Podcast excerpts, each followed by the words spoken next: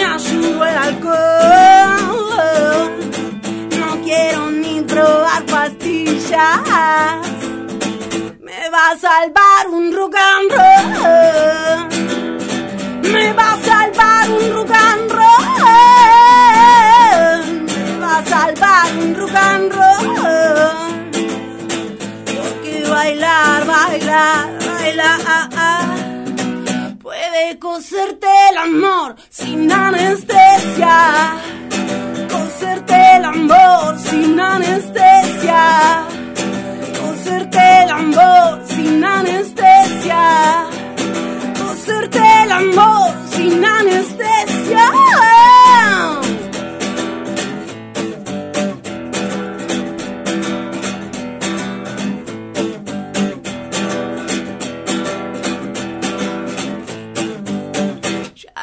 Las seis de la mañana y no se apaga mi reloj. Sigue de gira mi locura. Es que la fiesta me atrapó.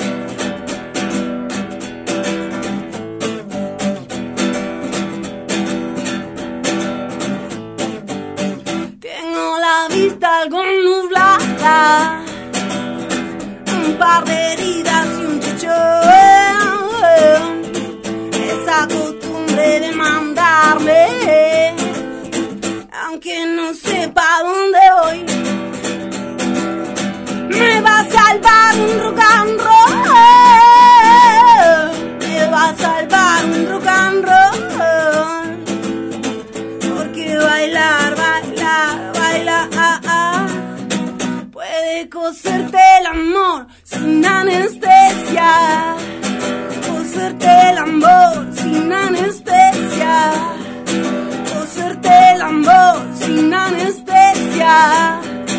Coserte el amor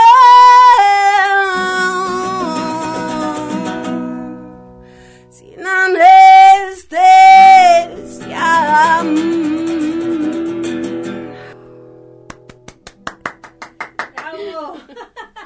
¡Qué fuerza! Por favor. Bueno, si no lo saben, si se acaban de conectar, a te la recomiendo. Estamos escuchando a Valle Lascos. Valle, ¿qué acabamos de escuchar?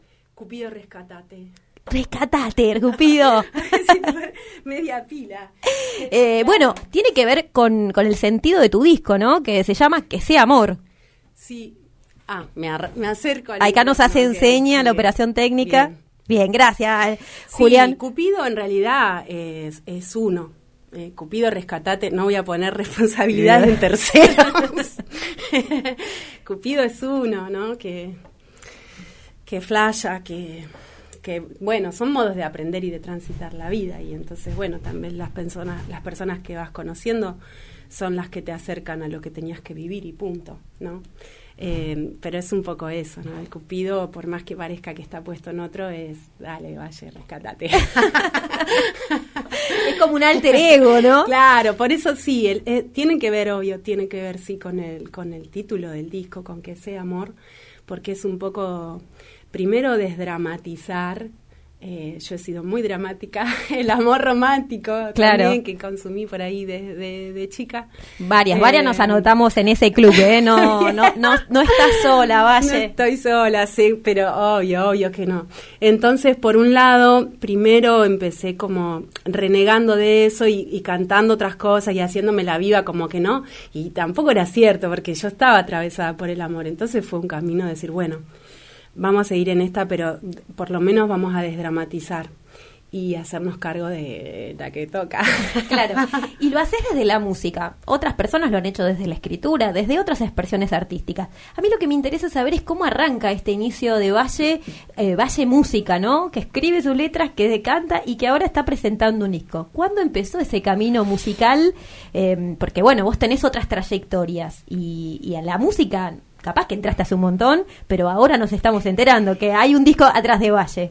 Sí, es, muy, muy loco todo. Yo había ido a guitarra cuando era chica, me llevó mi mamá, eh, que eso es algo que, me, que también, que lo traje de grande. Yo empecé con la música así, ahora en 2016, que hace poco, ¿no? Eh, y, me, y cuando empecé, o sea, empezamos con unas amigas eh, que hacíamos, eh, dijimos, bueno, vamos a hacer una banda. Que estaba La Churra Feliz, Vanina Fanuse, Linda Gandolfi, Eliana Vargas, eh, Lucía Luisi, Mila también se acercó en un momento. Y, ha pasado Mila por acá. Claro. Entonces, bueno, con ellas dijimos, che, vamos a hacer una banda de mujeres y ninguna sabíamos ni tocar, ni cantar, pero teníamos cosas para decir en ese momento. Entonces la música fue un medio. Y claro, yo ahí entonces entré a rescatar mi guitarra, a ver quién la tenía, porque había sido una cosa de la infancia y, y yo la había pasado a la guitarra y qué sé yo, bueno, la rescaté.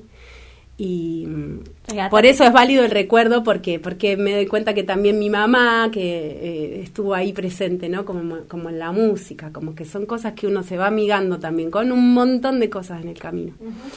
Y y bueno y yo ahí de repente me di cuenta que me salía blues. Y dije, ¿qué? ¿Qué me pasa? yo había sido malísima siempre con la guitarra, o sea, lo sigo siendo, soy muy mala para tocar en términos de, prolijidad o de seguir el ritmo, qué sé yo. Eh, toco más desde lo visceral y ponerle onda, ¿no? Em, pero ahí descubrí que de repente componía. ¿Qué, Con dos notas, ¿no? Pero bueno bueno, muchas canciones están hechas con dos, tres. Totalmente. Y, se repiten y tienen discos completos, así que no te... Viejo vinagre, es claro. una sola nota todo el tema. Eso fue como, cuando descubrí eso dije, ah, dale, ¿por qué no voy a hacer yo un tema? claro, claro. eso, sí, sí. En este recorrido que de ahí me parece como que hay una cosa que, que está como en el fondo, subterráneamente, hay una cosa medio de sanación, ¿no? Que la música te fue abriendo como esos caminos, pero que no solo sanan el amor, por ahí mencionaste a tu vieja, ¿no? Eh, la mencionaste desde el principio, fue la que me trajo la guitarra eh, y, fue como reencontrarte un poco con ella o con, esa infancia de alguna manera. Sí, porque, o sea, porque vos hoy decías que yo venía de otro camino, yo vengo como de otro palo y, y cuando empecé con la música, la, la única persona que no se sorprendió y se alegró eh, fue mi vieja y claro, se ve que para ella eh, era natural. Entonces, eh, por ahí desde ahí la, la traigo. Y sí, sanar porque estuvimos años y años y años sin hablarnos. ¿Viste cómo es la relación madre-hija? ¿Viste cómo es la cosa? De ahí podemos hacer otro disco. otro, disco, podemos hacer otro disco. Bueno, entonces sí, claro, fue sanar. Fue, fue un montón de cosas, ¿eh? porque yo cuando, cuando empezamos con las pibas, ay, madre mía, eran unas canciones, yo hacía unas letras mm, que eran muy agresivas. Yo está, estábamos como muy todas como muy enojadas con, con, con la masculinidad, muy enojadas. Entonces éramos, éramos bravas y entonces después eh, no seguimos con, con las madres, pero yo seguí en el, o sea, ya estaba. En el mambo. Yo ya estaba, ya me había enamorado de la música. Y, y entonces dije, bueno, no, mira, vaya, si vas a bardear a los varones, también tenés que bardear a las mujeres. Después dije, ¿qué? ¿A quién tengo que bardear yo? ¿Por qué? Claro. ¿Quién soy?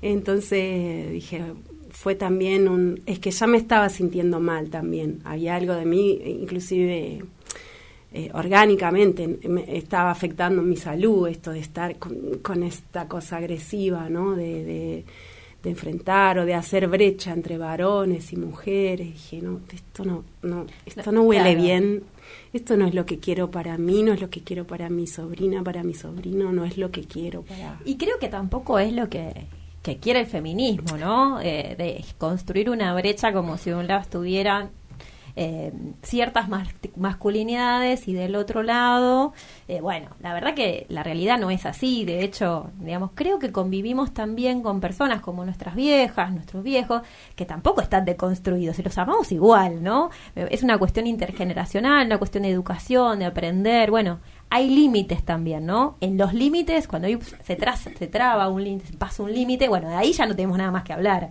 Pero bueno, en general nos movemos en, espacios donde estamos en proceso.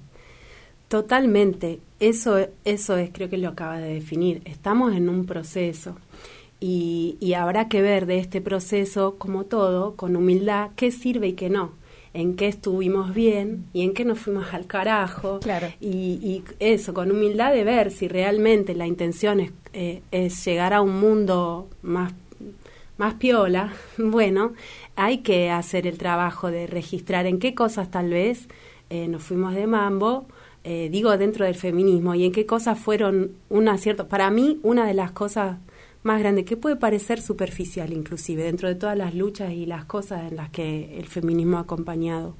Eh, pero para mí fue trascendental, que logró que entre mujeres dejemos de vernos como rivales. Claro.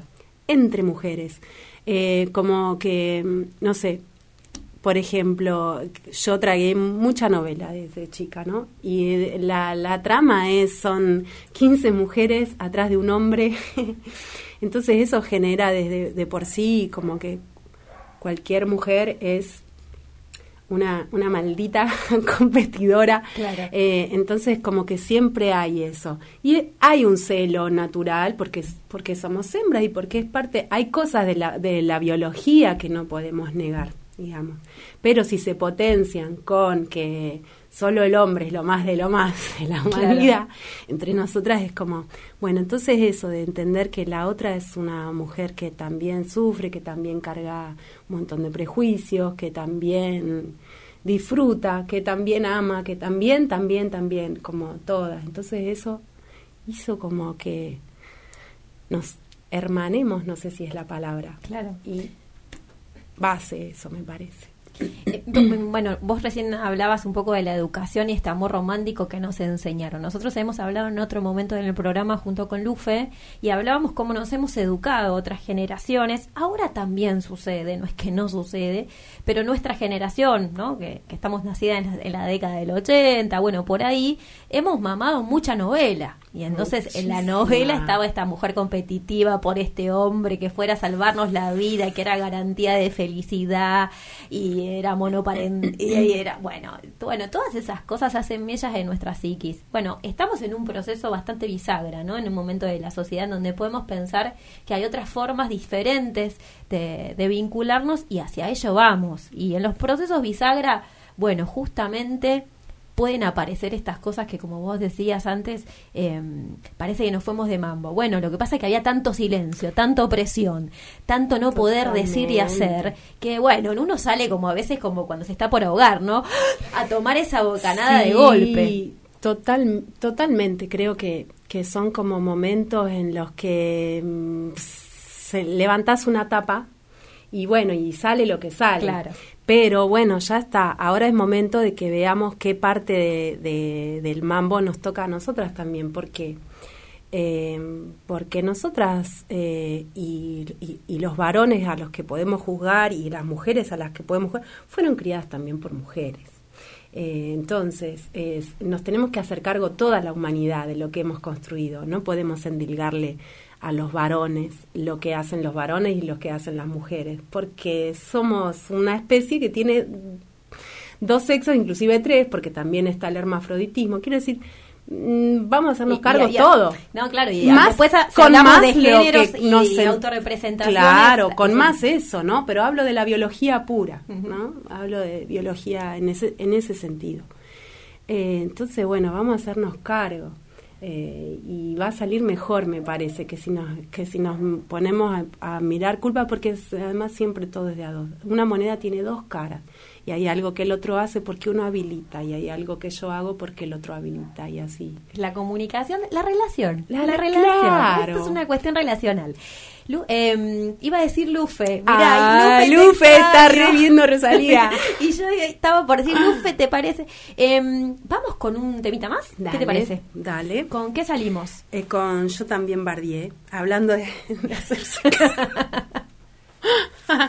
un blues. Vamos con un blues.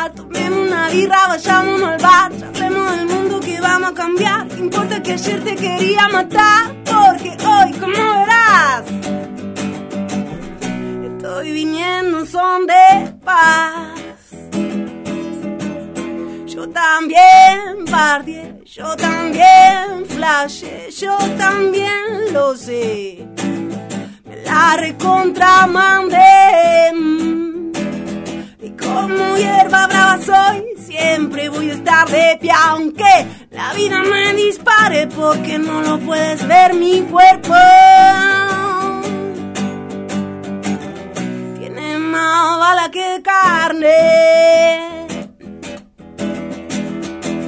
Da da da da da da da da da da da da oh, da da. Y así que voy a hacer todo, todo se me nota. Hago el ridículo cada vez que quiero hacer parecer que estoy sintiendo otra cosa. Y cada vez me quiero más, me va gustando como soy. Cada vez me juzgo menos, ya a poquito me perdono y es que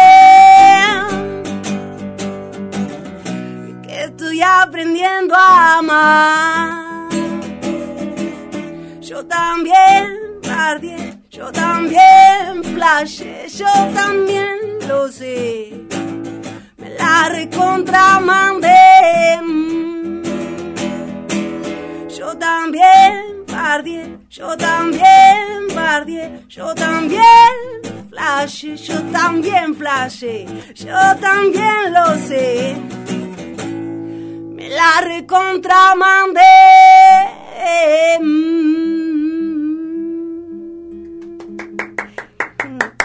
Eh, yo ya te digo que me siento, eh, me veía ahí saltando y cantando. Yo también.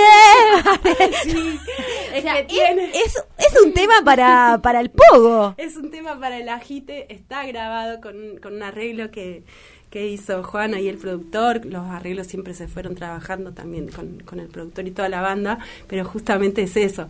Repite, yo no lo hice ahora con la guitarra. Pero, eh, pero repite porque, porque eso es invitar a web, vamos. Claro, sí, a mí me parece como exorcizador, ¿no? Como empezar, a- yo también. Me encantó, me encantó. Eh, contanos un poco de la producción de este disco. Recién lo nombrabas a Juan Ristock, ¿no? Es el productor Sí. del disco. Eh, estuviste también armándolo con los amigos de lo eterno. Claro, la historia fue así. Eh, después de, estar, no quiero dejar de mencionarlos porque también los amo, después de, de, de- de- de la experiencia con la madre que te parió y de haber seguido sola y demás, hicimos otra banda con los herejes, unos amigos. Luca, Ángel, el Laucha y Japo, y también después se sumó Araceli con el saxo. Y bueno, entonces después nos seguimos, que yo, pero yo quedé cebada y entonces dije, bueno, yo voy a grabar mis temas, digo, los voy a ir a grabar a un estudio, digo, voy a ir a un ensayo nada más, voy a ir a una sala y le voy a pedir que me grabe. Y bueno, y estuvo a ver si, si, lo- si los muevo, qué sé yo. Y un día me junto con la negra Sabrina Leone, no sé la tenés a la sí. negra, la turca. La tenemos genia. anotada para que eh, venga, te la recomiendo. Ay, es lo más. Eh, bueno, nos juntamos ahí a tocar la guitarra, tomamos unos vinos un día en su casa, que yo, y me dice, no, negra, vos estos temas, tenés que yo te... A ver quién... Bueno, y entonces ahí le pasó estos temas, se los pasó a Juan. Eh, convocándolo un poco también si quería ser eh, violero de la banda, porque la negra también estaba aprendiendo a tocar el bajo, entonces me dice, vamos a hacer, sé yo. Bueno, finalmente no hicimos banda, pero Juan se copó eh, con, producir musicalmente los temas, digamos. Y bueno, iba a ser de un disco solista. Me propuso hacer eh, con bajo, eh, batería y guitarra.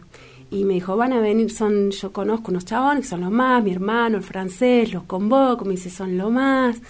Este, como sesionistas, graban los temas y chau. Bueno, listo, vamos con esa, qué sé yo, yo ni sabía quién eran. Y entonces una noche hice una bondiolita ahí para que nos conozcamos. Y que a la media hora ya éramos como chancho. Eran amigas. ya está. Qué sesionista ni sesionista, vamos a hacer una banda.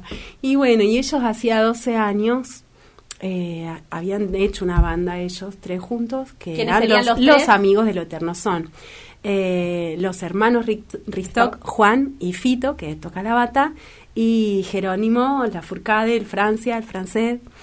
Eh, ellos tres eh, tenían los hacían los amigos de lo eterno una recontrabanda. Y bueno después de 12 años se volvieron a, a encontrar en este en esto. En este proyecto que los Claro, y, y, claro, y decidimos eso, como ponerle el nombre de las dos fusiones también, porque somos un poco promiscuos también. sí, porque ellos también a veces tocan solos, como los amigos de lo eterno. Uh -huh. eh, yo también, bueno, de hecho estoy acá sola, qué sé yo.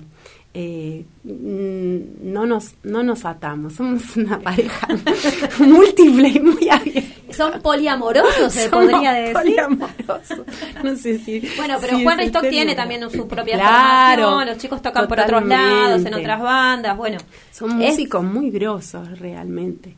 Eh, yo estoy eh, que no me la que- no no caigo todavía. Y aparte sos la prim- es la primera producción de, de Juan Ristock, Es la ¿no? primer producción de Juan. Sí, para, para mí un aprendizaje tremendo, porque Claro. yo soy medio cabeza dura, ¿viste? O sea, yo tengo una idea y, y te la voy a pelear. y bueno, entonces ya, ya hacía bastante tiempo que yo venía haciendo los temas sola, entonces tenían un formato y qué sé yo. Entonces cuando cuando me encuentro con un productor que me dice, bueno, vamos a ponerle este acorde acá, vamos a hacer esto acá, yo empecé como, no. A, a mí no me cambian no nada. me cambias nada. ¿Qué masculinidad tenés vos? ¿Grado cuánto? No, pero nada que ver de, de masculinidad, o sea, nada que ver por una cuestión de género, ¿eh? sino de cuestión de cabeza dura, porque en ese sentido absolutamente respetuosos todos, como yo soy respetuosa de su masculinidad, ¿no? No, el género en ese sentido no, no tiene mayor trascendencia, eh, sino la cuestión de que yo no estaba acostumbrada a trabajar en grupo o con otra persona. Entonces, bueno, fue para ambos empezar a ceder un poquito de ambos lados. Claro. Empezar a, a, a ceder de mi parte, de decir, bueno, ¿querés un productor o no? Que, que- Claro. claro. Si no, te Si sola. no, seguí sola, amiga.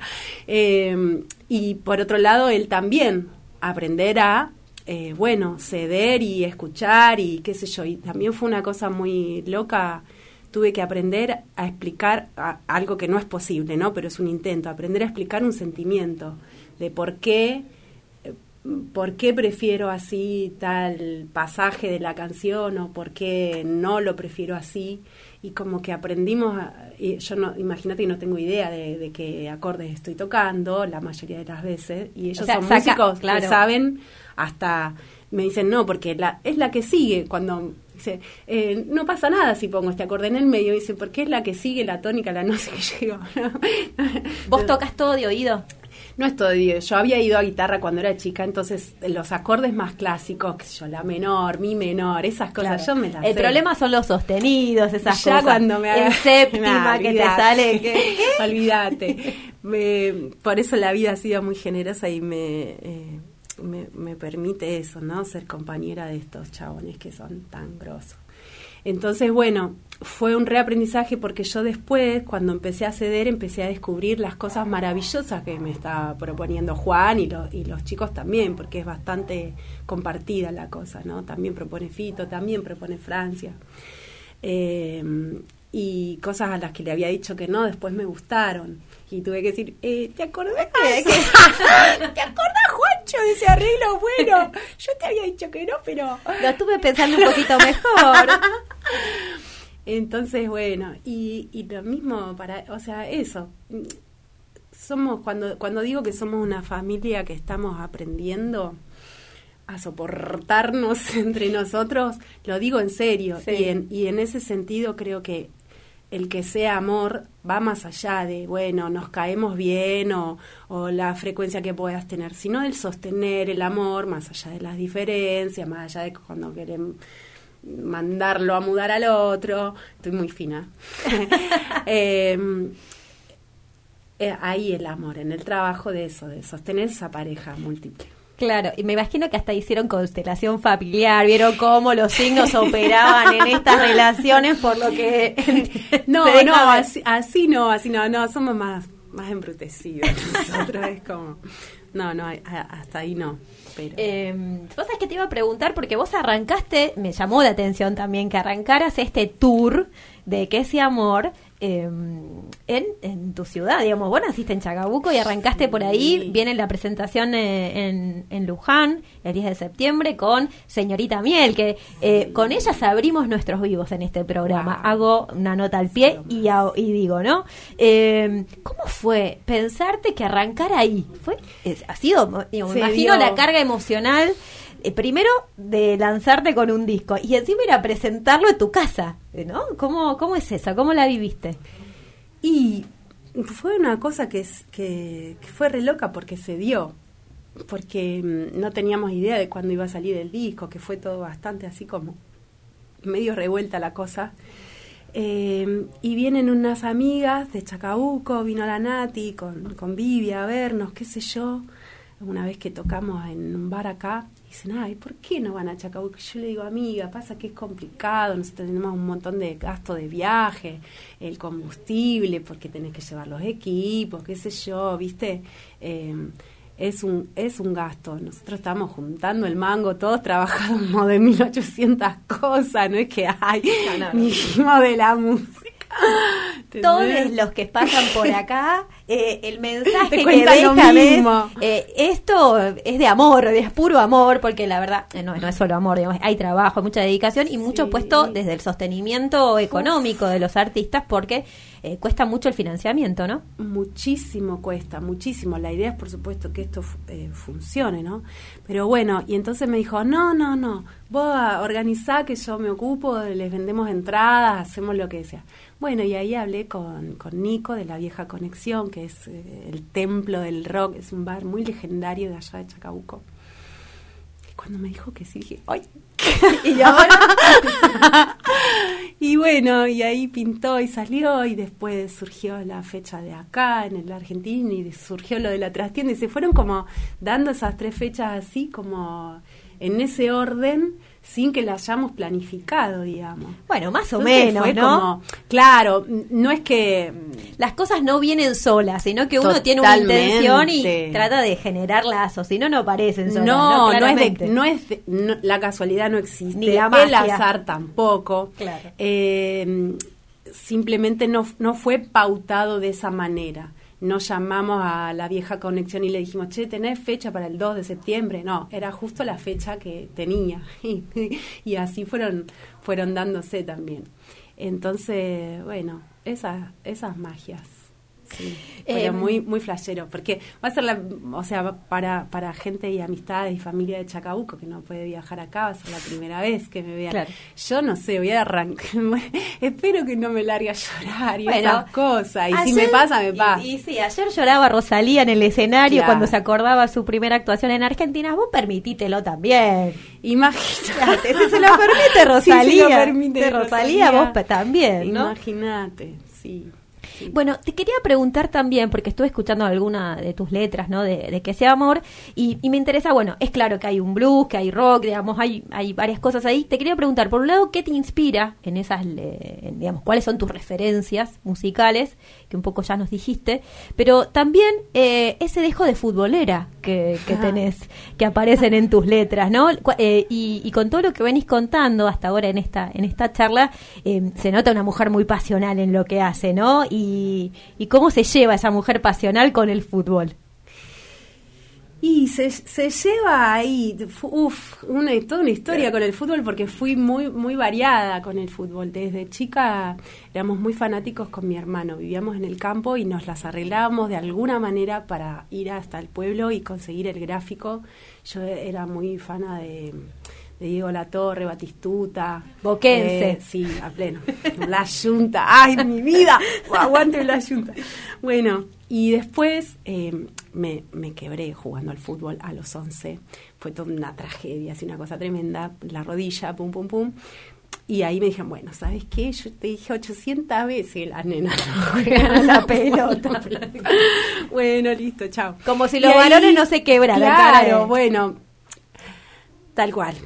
Eh, bueno, lo interpreté como pude en ese momento y, y, creo que eso fue en parte que me llevó como a enemistarme con el fútbol y a ver lo peor. Eh, me pasé durante años y años viendo que está todo arreglado, que el negocio que hay atrás, que, mm, bueno, eh, odio a los comentaristas, o sea, siempre estaba como, ay, los odio, ¿por qué no van a jugar? Y qué sé yo, como bueno, toda la parafernalia que hay, como que estaba enfocada en eso, hasta que pasaron muchos años y una amiga, eh, la Eri, me invitó a la cancha y cuando fui a la cancha Luján, bueno, no, no, no. Te desataste. Me, me, me derretí de amor, me, me, derretí de amor por la fiesta de la, de, de la banda lujanera.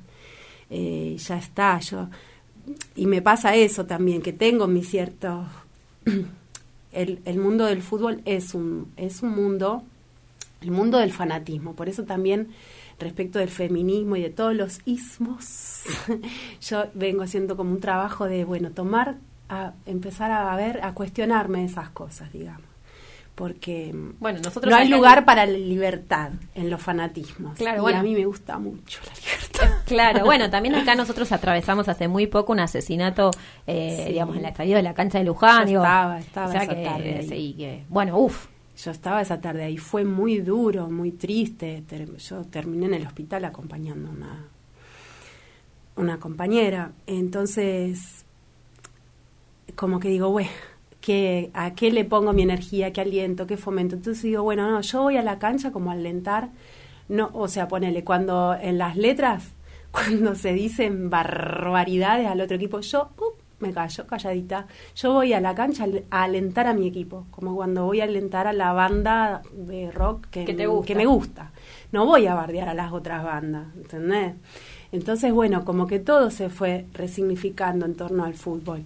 Y, y sí, me, me encanta. Pero bueno, también me pasa que ahora hace también una banda que no estoy pudiendo ir a la cancha, estoy laburando también los domingos en Capital, entonces es como...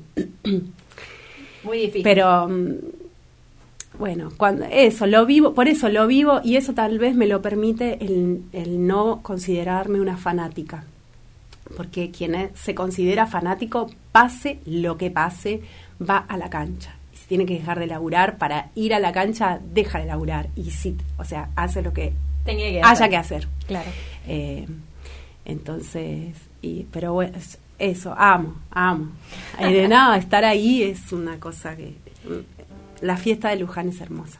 ¿Te parece que cerremos eh, eh, con que sea amor? Pero antes de eso, que nos puedas repetir.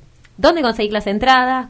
¿Cuándo te escuchan tocar acá en el Club Argentino? Y si no, se tienen que ir a las trastiendas. Así que aprovechen ahora. Apro- aprovechanos. después, no te digas que no te lo dije. Aprovechanos, papá. Eh, el 10 de septiembre eh, la entrada es, es, gratuita. Eh, de alguna manera vamos a rescatar plata, les aviso, ¿eh? Alguna rifa. Yo voy a hacer tortas para vender en la cantina. No, no, hay que- hay que algo, aguantar. algo vamos a hacer porque... Hay cantina, así que porque- ahí- Sí, sí, sí. Eh, pero la bueno. zurda eh, ¿no? La Zurda Vir, que, que está apoyando también el evento. Eh, muchas gracias. Eh, así que mm, el 10 es en el Club Argentino con las capas de la señorita Miel, que son lo más. También va a estar DJ Maldito Enfermo. Eh, yo quiero bailar. Yo ya- yo ya voy. Yo ya te quiero digo bailar. ¿entendés? Claro, yo te he visto a vos. yo te he visto a vos bailar frenéticamente en un club de open door que yo fui a tocar y la señorita Estaba la vi en como el la- después. Me encanta. Eso, eso, Bueno, eso, olvídate que yo también voy a estar Eso, ahí, eh, eso. va- eh, atrás ahí, chiquitita, tiqui, tiqui, saltando. Me acuerdo, fue en el- la jornada del El de Teatro, Popular. Sí, Me acuerdo perfectamente. hermosa, hermosa Otra jornada. hermosa jornada. Hermosa movida. Y después, el 16 de octubre, eh, vamos a estar en la trastienda. Eh, quien quiera ir, eh, también eso, ¿no? Solicitamos que nos pueda comprar, por favor, las entradas. A nosotros se comunica con cualquiera de nosotros de la banda, porque si lo compra en la puerta no cuenta, digamos, como eh, lo que la banda rinde. Yo Claro. cuento intimidades, bueno, pero Bueno, les pero explico, es es, importante. importante, porque hay un montón de gente que de onda, que pa- capaz que, ni le, capaz que ni le cabe la banda, pero por, por ser amiga y por hacerle el aguante va y, y, y- Bueno, eh, en y principio... no tiene el efecto que buscaba, digamos. Claro, eh, bueno, en principio no tirarse para abajo, eh, Valle, por No, favor. no, no, pero digo, arriba. esta no, banda, esta es lo más. es lo más, es lo más, pero además se te nota lo más, o sea que arriba. Vamos arriba. Eh, como dice una película que ahora se me olvida, pero dice eh, terraza, terraza. Terraza, terraza siempre. ¿Quién lo dice? Mercedes Morán dice eso en alguna película por ahí que ahora sé, pero serie, ¿no? Pero terraza, terraza. Mira mi pelo, carísimo, pero terraza, terraza. Así que vos siempre terraza. Valle, te deseamos terraza, te, Vamos, te deseamos éxitos gracias. para esa presentación de Que sea amor y que vengan muchos discos más. Que así sea. Muchísimas Bueno. gracias por la invitación. A vos por Muchísimas venir, gracias. a vos por venir. Bueno, Que sea amor entonces, cerramos con esa. Em, Y ustedes no eh, se vayan. que sea amor es el nombre del disco. Vos la que decís de canchas cantadas para mí. Ah, perdón, me estoy equivocando yo. Bueno, esa, esa Dale, quiero. vamos con Cantadas para mí. Mil disculpas. Eh, No, por favor. ¿Y qué más iba a decir? Que estamos hasta las 20, que ya llegó Tita Martínez. Eh, acá está ahí arengando Ay, de atrás Tita, también, Te adoro, Tita. Los cuentos de Tita son lo más. Me extra- de la risa. Las lo historias más. que cuenta por Instagram, que cuenta por, bueno, que las replica también en Facebook, ¿no? Son Sí. extraordinarias. Eh, La del lavarropas, amo la del lavarropas que se le va a arreglar el chabón que ella le vuelve a meter los soquetes. Son muy grandes, Tita. Es muy grande. Yo, yo le he escrito a Tita que de todos esos comentarios, o sea, de todas esas notas que hace ella, tiene un libro. Solamente hay que Sí. juntarlos, los ponemos uno del otro, los ordenamos y tenemos libro. Necesitamos un productor para eso. Bueno, nos despedimos con este tema. Muchas gracias por venir. Gracias a vos por invitarme y por difundirnos.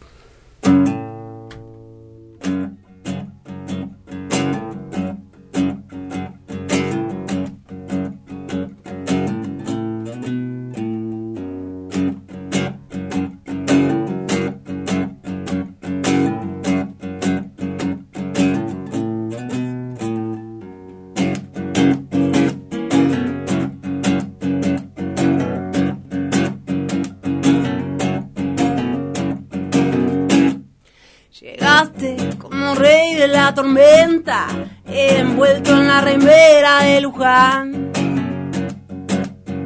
El aire en la tribuna era una fiesta, tu boca no paraba de cantar. Te hiciste lindo conmigo, no tuviste que remar. Ahora que asusta el sentimiento, será lo que quiera el viento. No hay tristeza si te va, que alegría si querés. Pero no podés pretender que no sienta lo que siento. Vivís andando en andanza, te gusta la vagancia, locura y rock and roll. Me gusta así como sos. Me gusta así como soy. No tengo carta marcada, no, no, no. No tengo cartas marcadas, no, no, no. Sé disfrutar la partida siendo así como soy.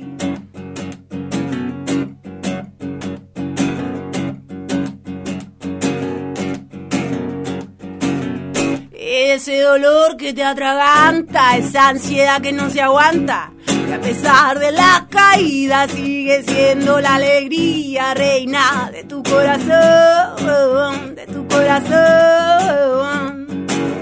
Brillas en tu oscuridad, tan lleno de ingenuidad. Sé que no puedo ver todo lo que esconde eso maletín de doble fondo, no da puntadas sin hilo. Pero es tu estilo, mi amigo, y te acepto así como soy. Te acepto así como soy. Te acepto así como soy. No tengo carta marcada, no, no, no. No tengo carta marcada, no, no, no. La partida siendo así como soy.